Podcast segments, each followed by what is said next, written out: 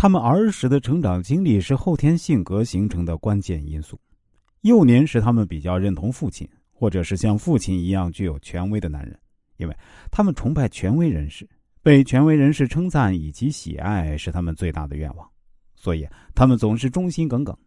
而这份忠心也使他们得到权威的爱护，因此他们会学会取悦权威，而获得稳定感和安全。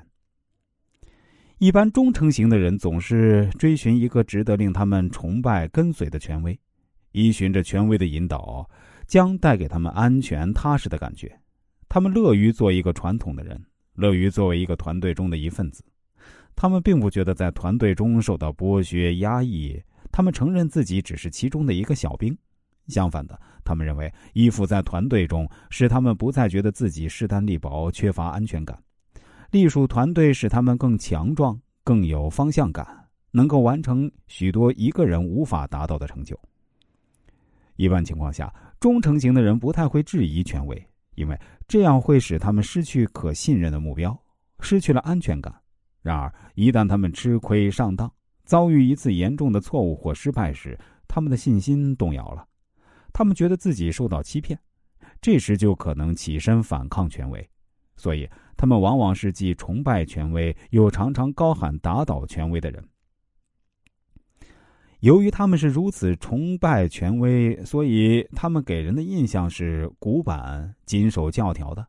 他们常会说：“以前的传统就是如此，所以我们也应遵循。”呃某大师说的这样是对的。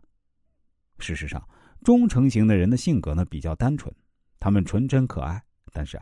比较缺乏做决定的能力，总是要征询别人的意见。他们渴望安全感，但自己却常常感不到安全。健康和忠诚型的人呢，人与人之间关系很平和，愿意信任别人，所以啊，容易与人亲近，能够与人相互支持、相亲相爱，能够独立完成工作，也能与人平等分工，有充分的团队合作精神。健康的忠诚型的人呢，能够真正感受到安全感，因为他们信任值得信任的人，也信任自己。